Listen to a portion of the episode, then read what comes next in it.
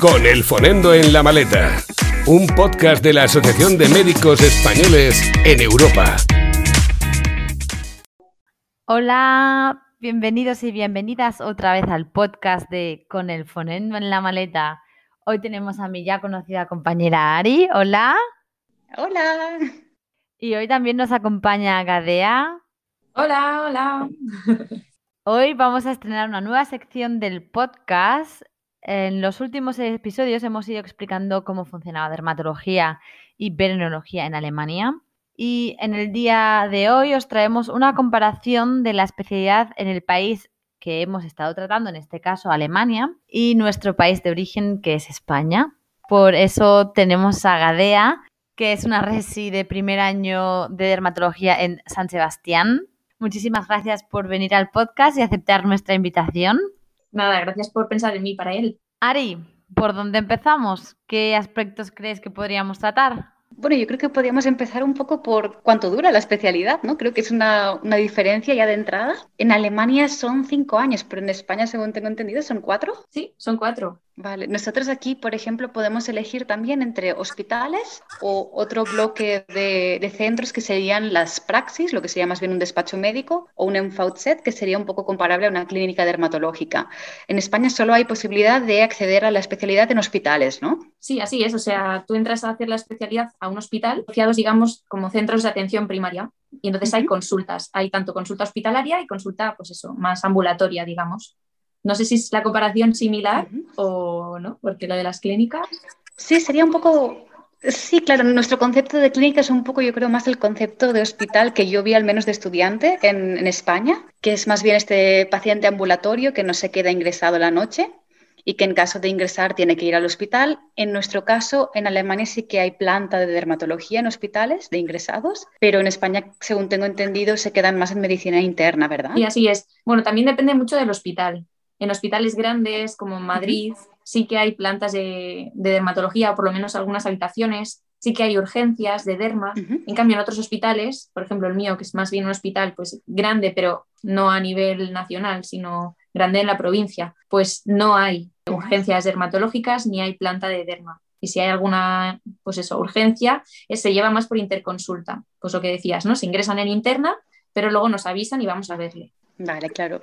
Yo creo que es más un poco, el concepto es un poco el mismo, sino que lo único que cambia es esto, no la planta o no la planta, dependiendo de hospital grande o pequeño en España y en nuestro caso de clínica o concepto hospital.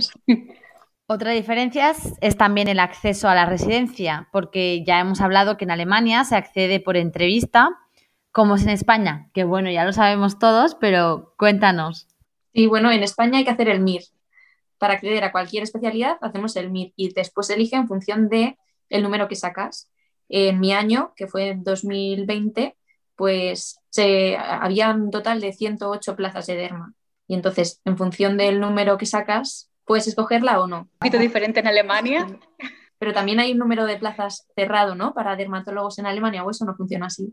En Alemania es un poco diferente, es como un trabajo cualquiera. Hay un número de plazas para residentes, sí que es cierto, pero no es un número de plazas establecido para residentes de primer año y uno establecido para el de segundo año, sino que es un cupo que se tiene que ir ocupando y es posible que en un mismo momento solo haya residentes de, por ejemplo, tercer año. Entonces, todo depende un poco de la comunidad autónoma, no va tan generalizado cada colegio de médicos aquí en Alemania es el encargado de dirigir esa, esa, región. Entonces, ellos gestionan cuántas plazas hay en ese momento y cuántas quedan disponibles ese año y no están restringidas a un año concreto de residencia. Entonces, tú aplicas a esa, a esa plaza con entrevista, con currículum vitae, con normalmente una prueba y después de este periodo de prueba, si todo fluye, ya te quedas con esa plaza.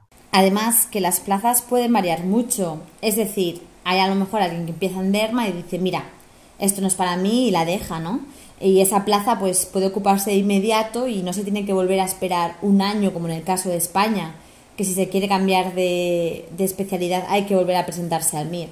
Además, se van adjudicando las plazas conforme o bien alguien se hace adjunto o alguien cambia de residencia Y entonces, bueno, durante todo el año van saliendo diferentes plazas, ¿no? Eso también es una gran diferencia. Pues sí, yo también lo que creo que es también importante es un poco el, el, concepto de flexibilidad que tenemos aquí en Alemania, ¿no? Tú puedes elegir también si trabajas a jornada completa o jornada parcial y puedes seguir haciendo tu residencia. Yo, por ejemplo, trabajo al 100%, pero hay gente que, por ejemplo, son un poco más mayores, tienen hijos y dicen, pues mira, yo reduzco la jornada y sigo haciendo mi residencia. Pues aquí hay bastante flexibilidad. No solamente te atas a un centro para toda la residencia, si tú quieres, puedes hacerlo, si la clínica te quiere, obviamente, pero si tú prefieres ir jugando con un tiempo en una clínica o un tiempo en un hospital, puedes ir combinándolo. Qué, curioso. Yo conozco, bueno, no, no, en verdad no conozco, pero justo el otro día estaba hablando con una chica y me dijo, ojo, pues en Alemania los horarios son mm, muchísimo más largos, como que igual pasabas todo el día hasta las 7 de la tarde allí trabajando y aquí en verdad nos quejamos un poco, ¿no? Porque pues bueno, pues al final nos quejamos por gusto, pero mi horario es hasta, hasta las 3 de la tarde, ¿no? Luego pues sí, tengo cursos,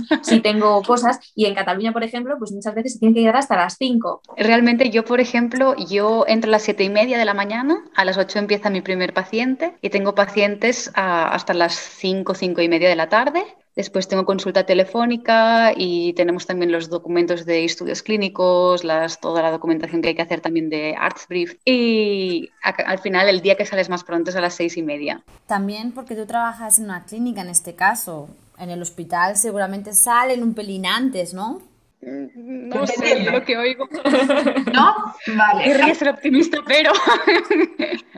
en realidad sí que es eh, bastante cierto esto de que en Alemania se trabajan más horas. O sea, de normal suelen ser ocho, ocho y media. Lo que pasa es que dependiendo de dónde trabajas, pues es jornada que empiezas, por ejemplo, por la tarde, un poco más tarde y se alarga hasta las siete y media, o empiezas más temprano y tienes, eh, tienes pues, una jornada más corta. Yo, por ejemplo, hoy he empezado a las siete y a las 4 ya estaba afuera, pero ayer, por ejemplo, entre las 10 y media a las 7 de la tarde. Entonces son jornadas como, como hay que cubrir muchísimas más horas porque funciona aquí un poco diferente todo, tienes horarios así como mucho más locos. Así que lo que escuchaste es totalmente cierto.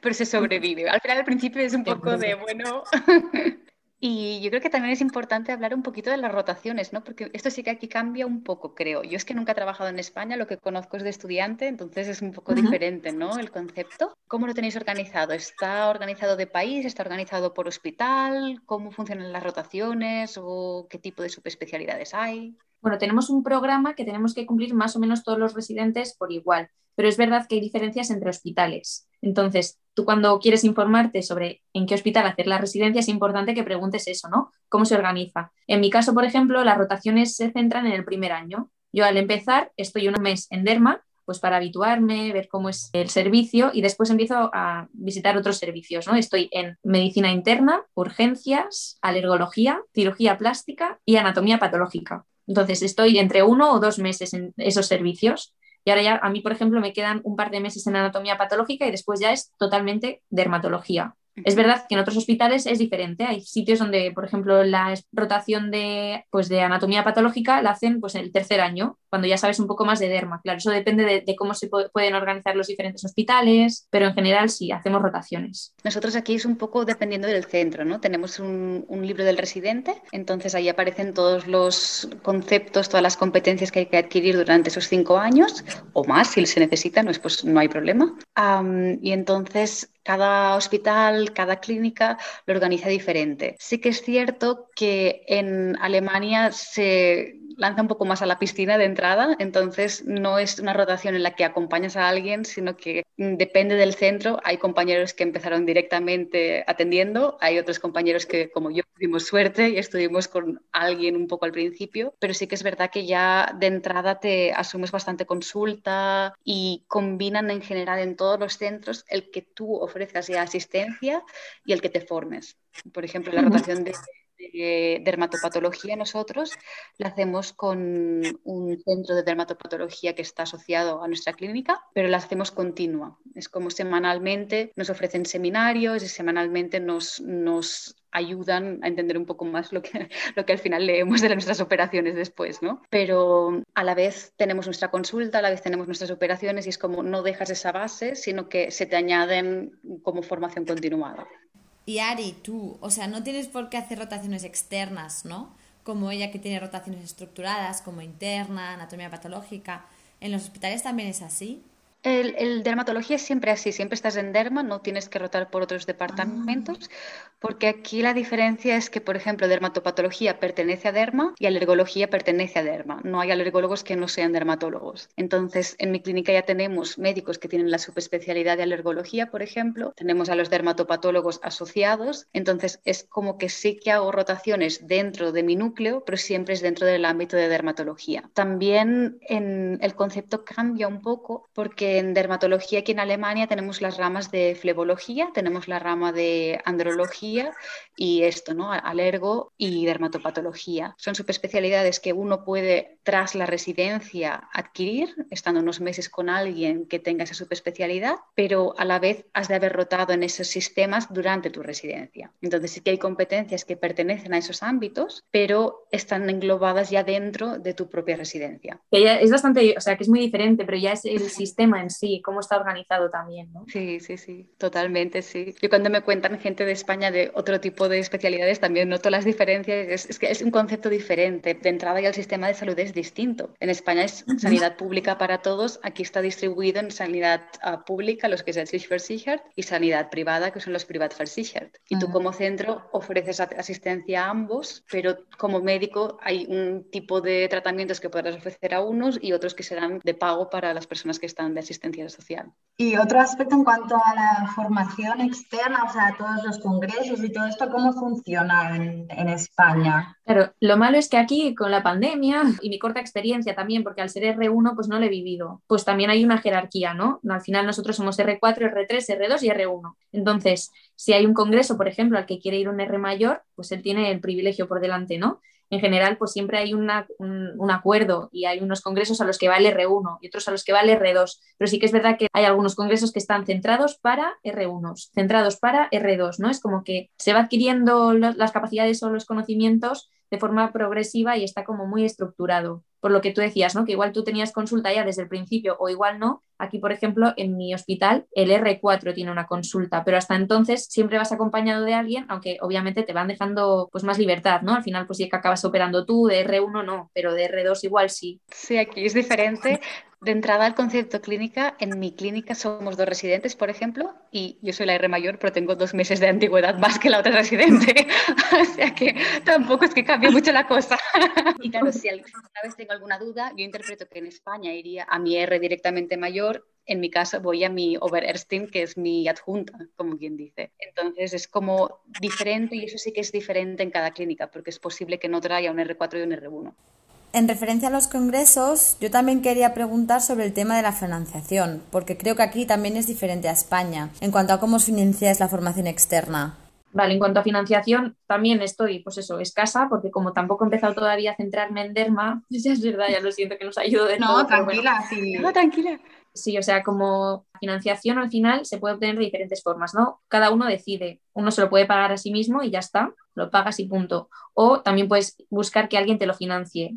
Hay mucha pues, empresa farmacéutica también con la que se puede colaborar en el hospital, que tampoco lo he hecho todavía, ¿eh? o sea, no, no conozco del todo bien cómo funciona el sistema, pero vamos, creo que sí que hay algunos congresos que te financian. ¿Y el propio hospital te financia alguna cosa o no? Yo creo que no, pero no estoy al 100%. No, en general no suele ser así. Es variable un poquito, depende del centro. Nos, nos, pagan algunas cosas, pero no todas las formaciones. Las que son obligatorias para, la, para la residencia, para la especialidad, sí. Pero si yo me intereso ahora por un curso de melanoma que no refleja nada extra con respecto a lo que ya aprendo para mi especialidad, entonces ya me lo tengo que financiar yo.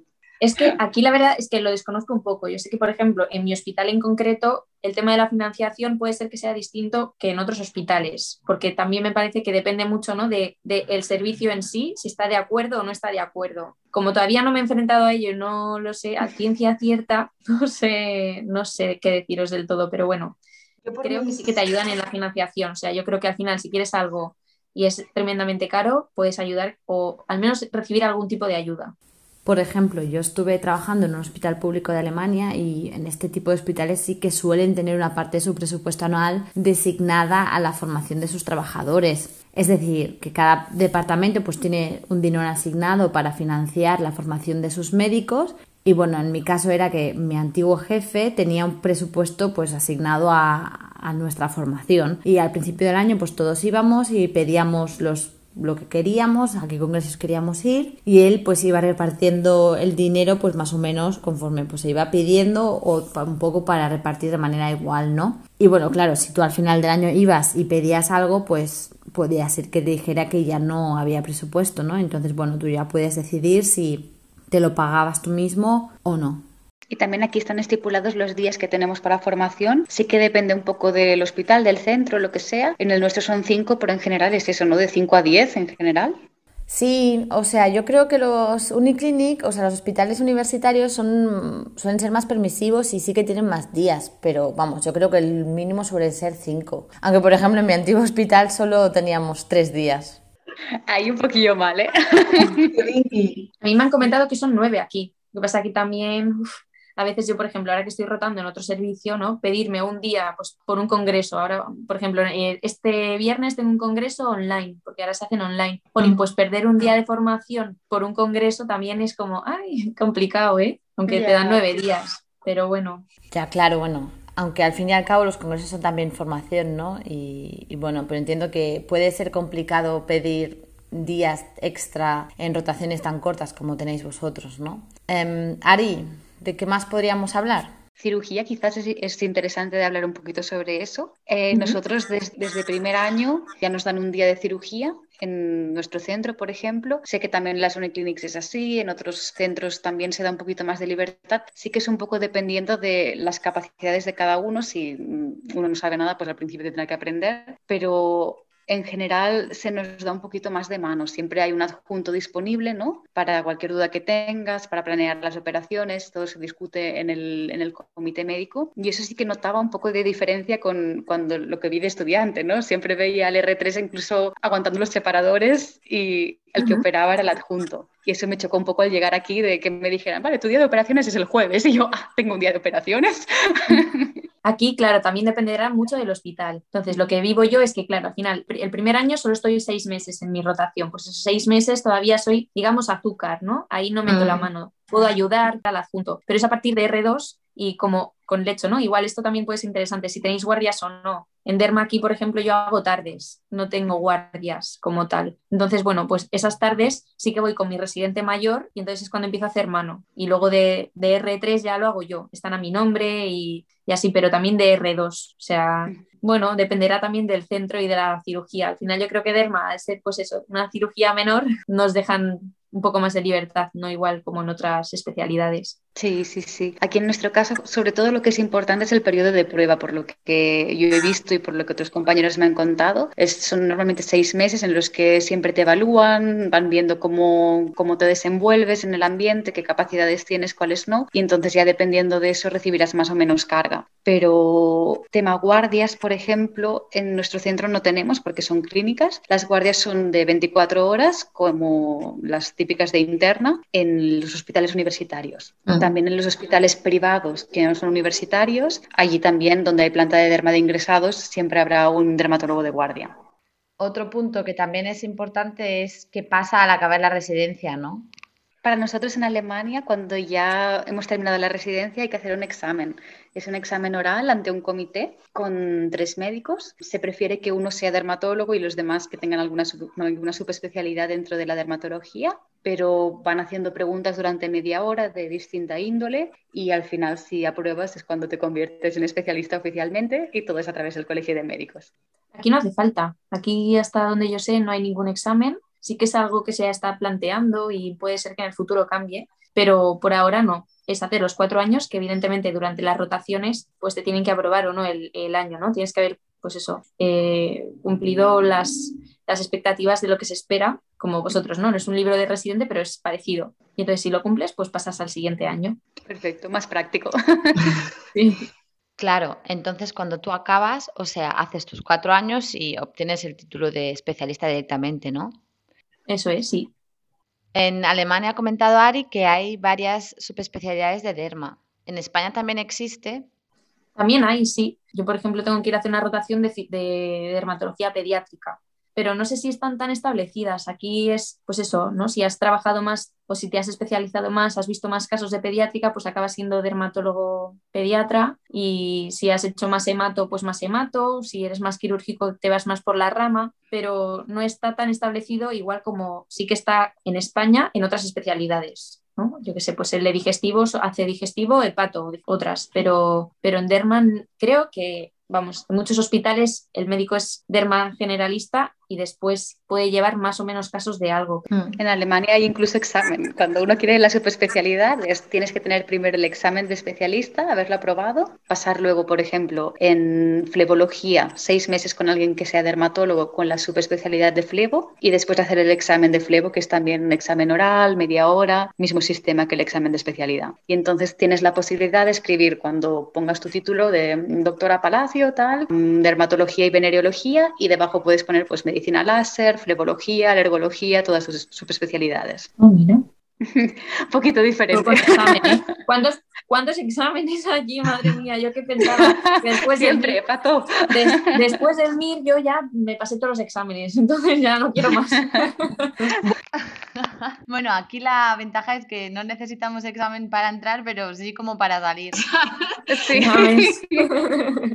Eso es. También es verdad que son exámenes diferentes, no es un MIR, es un examen que todo el mundo dice que ni siquiera necesitas estudiar, es con lo que has aprendido durante la especialidad. Es un poco como una charla colegial con los que ya son especialistas, básicamente pues para discutir casos, para que vean un poco que realmente pues estos cinco años pues no solo te han firmado el libro de residente, sino que puedes ser capaz de llevar casos tú sola o en mi caso, por ejemplo, en radiología, pues que sabes interpretar o una reso o una radiografía. A mí me parece que las dos sois muy lanzadas y que eso de los exámenes, pero a ver, un examen es un examen. ¡Qué tensión! Todavía no lo hemos hecho, ya te diremos en unos añitos. Vale, vale. Eso es lo que nos cuentan. es lo que dice la gente y que suele ser así, como más tranquilo y... Y que pues suelen ser muy amables contigo, la verdad. Sí que es verdad que hay algunos casos de gente que, que no lo aprueban. No es que lo regalen ni mucho menos, bueno, pues hay que tener unos mínimos y hay que, pues eso, ir haciendo la residencia, pues como vosotros. La diferencia es que a vosotros os evalúan continuamente, como si dijésemos, ¿no? En cada rotación que hacéis, en cada año. Es verdad que nosotros tenemos el logbook que nos evalúa anualmente nuestro jefe, pero sí que, pues al final hay como una especie de filtro que no es solo continuamente, ¿no? Que es en plan, demuéstrame realmente que todo lo que pone aquí es verdad, ¿no? No sé, no lo veo como algo horroroso. ¿Tú sí, Ari? No, para nada, no, no, no. Yo, habiendo pasado un mes, puedo decir que lo que pinta este examen pinta mucho mejor.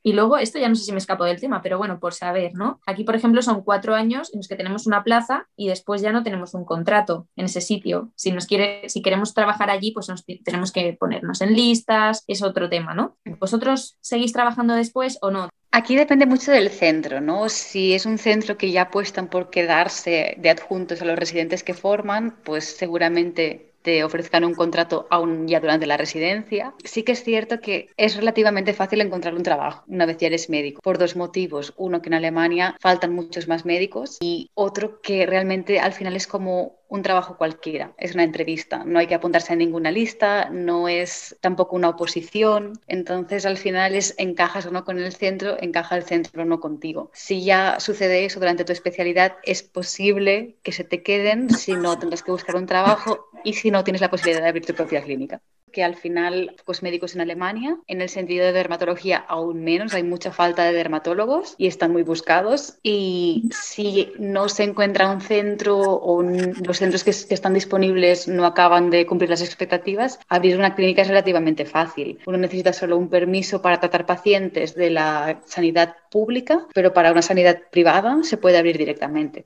Pero sí que es verdad que lo que decías tú, Ari, que en comparación con España, aquí se suele apostar mucho más por el residente que se ha formado, sobre todo pues en los sitios que realmente necesitan gente, ¿no? Además, em, suele ser muy fácil escalar en el mismo departamento porque, bueno, pues se apuesta por la gente que se ha formado en ese hospital y además, por lo que yo he visto, se les ofrece relativamente temprano un puesto pues como de jefe de sección, ¿no? Pues ya sea al año o a los dos años, pues de haber sido adjunto, pues como incentivo para que se queden, ya que realmente pues se gana mucho más siendo jefe de sección pues que, que siendo adjunto, ¿no? Y realmente también ir como escalando un poquito, ¿no? En la jerarquía es relativamente fácil, sobre todo en nuestras especialidades, yo diría, rayos tampoco es que esté muy ah. ocupada, faltan también muchos radiólogos, entonces si tienes la suerte de caer en un buen centro, de haber aprendido lo suficiente, de ir relativamente rápido en tu formación, bastante joven, puedes acabar siendo jefe de sección. Bueno, ¿qué os parece, chicas, si abrimos un tema un poco más polémico, pero creo que es igualmente importante tratarlo? El sueldo. A ver, ¿Cuánto se cobra en cada país? A ver, en Alemania, claro, sí que es cierto que hacemos más horas, ¿no? Al final es el horario que hemos dicho, ¿no? Teóricamente oficial son 40 a la semana, pero acabas siempre haciendo algunas horas extra. Y el sueldo siempre varía un poco, ¿no? Siempre es como de 3.500 a 5.500 brutos. En mi caso yo empecé con 4.000, que eran la mitad, y ahora de R3 estoy en 4.500, que se me quedan 2.800 netos. En cambio, en España eso está muy determinado, ¿no? Sobre todo por en qué comunidad autónoma trabajas y dos, en qué año de residencia estás, ¿verdad? Eso es de, eh, en función del año de la residencia en la que estás, vas subiendo el sueldo. Eh, si queréis datos exactos, tengo que coger el ordenador para mirarlo porque eso es como, uff, eso que no me entero de nada. el dinero, exactamente, o sea, tampoco sabría decir, pero claro, sí, depende mucho de la comunidad autónoma y después del año de residencia en el que estás. De R pequeño cobras menos, de residente mayor cobras más. Y luego las guardias, obviamente, al final, el problema es ese de, de, de derma, ¿no?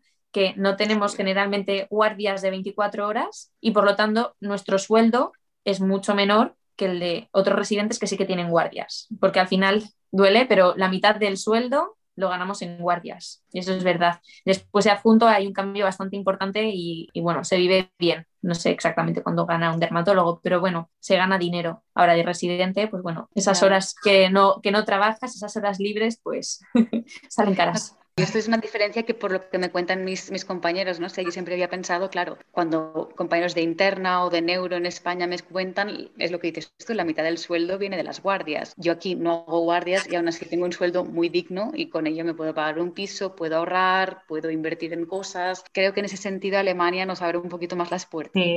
Además, aquí también en las clínicas como en las que trabajamos Ari o yo, pues sueles poder renegociar tu sueldo al inicio y también anualmente. O sea, que tú cada año puedes sentarte con tu jefe si tú quieres y pedirle pues un aumento de sueldo, cosa que suele ser bastante recomendable porque claro, mm, básicamente cada año tú sabes más y también la responsabilidad que te dan es mayor, ¿no? Y mm, sí que es verdad que en los hospitales eh, ya está muy definido el tema sueldo, porque los hospitales pues tienen sus convenios y tienen definido el sueldo bruto que se cobra por cada año de experiencia, que eso no quiere decir año de residencia. Por ejemplo, si yo he estado dos años trabajando de médico en España y luego me vengo a trabajar a Alemania, pues se me reconocerán estos dos años y empezaré la residencia cobrando como si fuese un R3, ¿no? Un, médico con tres años de experiencia. Sí que es verdad que a nivel de residente hay un máximo de seis niveles y bueno, pues cada año se va subiendo hasta que se llega al tope. en cuanto al tema guardias, de si se cobran o no, pues bueno, hay hospitales que sí que las pagan y otros que no. Eh, los que no las suelen pagar eh, las pagan con tiempo libre, es decir, con las horas que tú has trabajado, pues te las dan libres otros días. Y bueno, eso sí que es verdad que depende muchísimo de cada hospital. Pero bueno, en general, el tema del salario en España, la verdad es que es...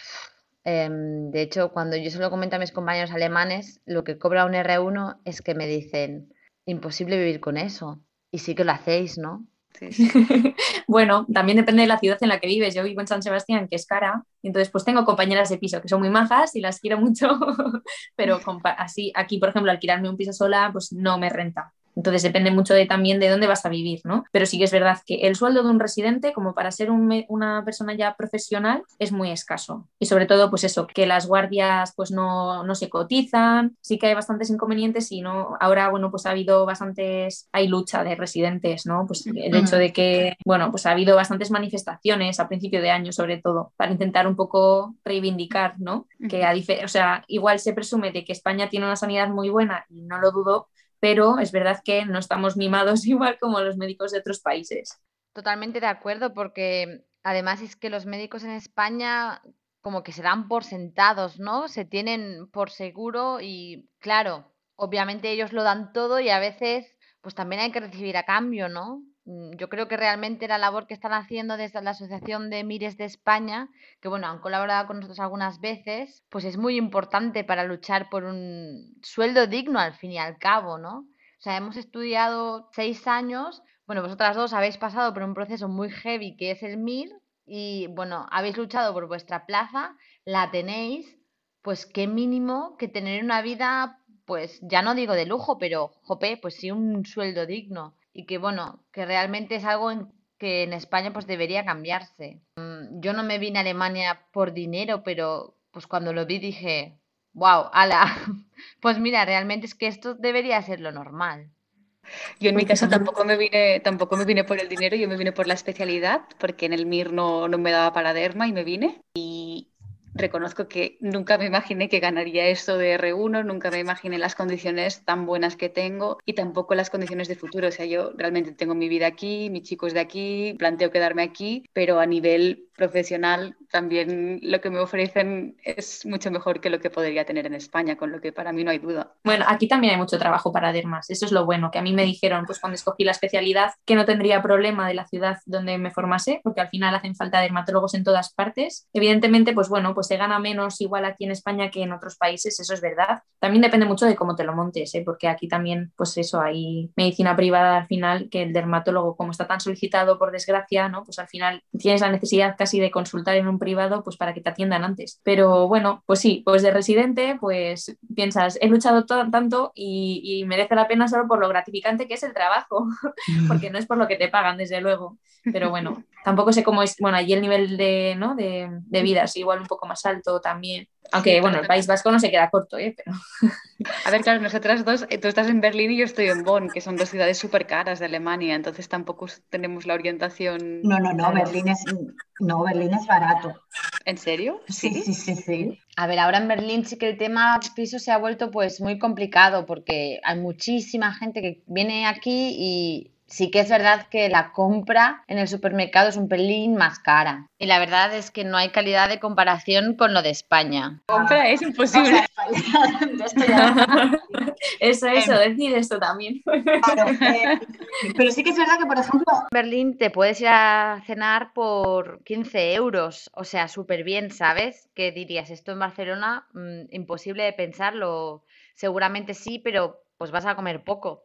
O sea que realmente a ver, sí que es verdad que el transporte es caro, pero el transporte público en Alemania es muy bueno en general. Por ejemplo, una tarifa mensual en Berlín para toda la ciudad pues cuesta unos 65 euros si pagas el bono anual y unos 80 euros si lo vas cogiendo por suelto. Y bueno, mm, compartir piso, por ejemplo, pues tendrías una habitación, si tienes suerte en Berlín y la encuentras, que eso es lo difícil, pues la puedes tener por 300, 400 euros en las partes más periféricas y ya, bueno, claro, si te vas al centro, pues estamos hablando de 500, 600 euros. Pero claro, eso ya lo pagas en Madrid. La diferencia es que aquí tienes tres veces más de sueldo. A ver, que también hay cosas negativas, ¿eh? O sea, por ejemplo, una cosa muy diferente y que yo creo que muchos españoles es lo que más nos cuesta y es más difícil de llevar es que no todo el mundo empieza a la misma vez. Esta sensación de coRs o R mayor o R menor, pues aquí no se tiene tanto. Vosotros empezáis todos a la vez, ¿no? Eso es, sí al final, pues bueno, empezamos en mi hospital pues casi 100 residentes a la vez y entonces pues llegas a una ciudad nueva, es una oportunidad buenísima para conocer a gente de tu misma, bueno, y edad no tiene por qué, porque hay gente pues eso que hace dos especialidades o lo que sea, pero bueno, con el mismo interés también, eh, igual en un hospital nuevo, porque al final hay muchísima gente que se mueve de un sitio a otro para escoger la especialidad. Entonces sí, eso es lo, lo bonito yo creo de la etapa también. Sí, esto aquí no lo tienes o tienes que tener mucha suerte de empezar Yo tuve la suerte. Yo también tuve suerte en el sitio donde estaba antes, que empezamos pues tres chicas a la vez y bueno, las quiero un montón y sí que tuve esa sensación de correr con ellas, ¿no? Pero por ejemplo, donde trabajo ahora, pues yo fui la única que empezó en enero de este año y ya había algunos pues que llevaban cuatro años o lo mismo que yo, pero todo el rato en, el, en ese sitio y bueno, ya cada uno está hecho a su propia medida, ¿no? Y sí que es verdad que esta sensación de vamos todos a una, venga, vamos a cenar, venga, va no sé qué, pues al fin y al cabo esta sociabilidad, la verdad es que sí que se echa mucho de menos. Hay que tener pues suerte como tuvo Ari o como yo tuve en mi antiguo trabajo para empezar pues a la misma vez o casi a la misma vez, porque sí que es más difícil tener esa sensación de co-R o de R mayor. Sí, además también es un apoyo más, porque al final, pues bueno, ves al, adjunto que ya es experto, es mm, entendido del tema y te ves a ti empezando que no sabes ni cómo coger el bisturí, que no sabes ni cómo funciona el programa, ¿no? Y el residente mayor pues te acompaña en eso. Eso también es lo bonito del sistema MIR. Y también, bueno, pues el hecho de que esté tan ordenado, no sé, a mí, o sea, lo vuestro es como que me, me cuesta entender, o sea, que esté así, eso, pues que empiezas cuando quieres, ¿no? Es como, o que te dejen tanta libertad al principio. A mí no sé si es que vamos entre algodones, que igual también es un poco así en general, o qué, pero vamos, el hecho de que sea como más progresivo, ¿no? El, dejarte ahí solo. Todo depende del centro también. Yo, por ejemplo, tuve que esperar unos cinco meses para mi plaza porque quedaba libre tras cinco meses. Y esos cinco meses fue a saco. Mi jefe me dio todos los libros que tenía que aprenderme, me lo estudié todo, puse mi alemán aún más en marcha. Y cuando llegué, claro, mi jefe me dijo, bueno, estás un par de meses conmigo y luego vemos. Entonces estuve un par de meses con él así y luego ya media hora de consulta, al mes ya estaba operando y todo. Sí que si, por ejemplo, pues era una operación más difícil, un trasplante de piel o algo así, entonces ya obviamente él estaba presente, pero las excisiones y todo ya las hacía yo de entrada. Creo que en derma pues te puedes sentir un poco más segura haciendo eso y yo si fuera medicina interna no me atrevería tanto, todo depende. Y es también mucho dependiendo del centro y de cómo eres tú. Aquí sí que es verdad que esta sensación de estoy sola, pues la tienes mucho más, porque por ejemplo en las guardias tu adjunto está casi siempre delocalizada, es decir, que cuando haces guardias, pues estás completamente sola en el hospital y si tienes algún problema, pues ya lo llamas y le dices, hey, que tengo un problema, ¿no? En España, por lo que tengo entendido, está el adjunto eh, en el hospital, que bueno, estará durmiendo en su habitación y todo lo que tú quieras, pero puedes llamarle a la puerta, ¿no? A mí esto sí que me resultó un poco más chocante, ¿no? Porque sobre todo venía de España, ¿no? Y aquí la verdad es que es una residencia mucho más activa, no te acompañan tanto. Pero bueno, al final te acostumbras como todo, ¿no? Al inicio pues se pasa francamente mal porque los tres primeros meses es cuando te ves tomando decisiones de cosas que a lo mejor pues no tienes ni idea. Pero luego también es verdad que la curva de aprendizaje es mucho más empinada. Se aprende pues mucho más rápido porque estás tomando decisiones desde muy temprano. A ver, que también hay centros que sí que te acompañan más durante el primer año y luego ya pues te sueltan sabes que no es todo ni, ni, blanco ni negro, pero sí que es verdad que la tendencia aquí es, mira, te dejamos un poco a tu aire, tú vas haciendo y si tienes algún problema ya nos avisas. Pero oye, si tú lo tiras todo para adelante sola, pues mejor para nosotros, ¿no, Ari? Sí, sí, es un poco el learning by doing, que es el concepto que tienen aquí bastante. Yo sí que debo decir que yo nunca me sentí sola sola, pero porque tengo la suerte de tener adjuntos de encantadores, mi jefe está siempre disponible, solemos hablar de los casos, entonces siempre que he tenido alguna duda, sobre todo al principio que dices, ay, ¿cómo oriento esto? ¿Qué medicamento puedo dar? Por ejemplo, yo en mi cabeza no, entraba tan fácilmente quizás recetar un biológico, porque al final es algo caro, que en España pues quizás no te entra tanto de entrada, y aquí pues si hay indicación, no hay duda. Si el PASI es el adecuado y si el del QI también, pues para adelante. Entonces, te tenías que acostumbrar a pequeñas cosas, tenías que aprender un poco también las rutinas mentales que tenías que hacer y en ese sentido siempre me sentí bastante acompañada, pero ahí sí que depende del centro 100% porque aquí es un poco de te dan las alas y tú vuelas.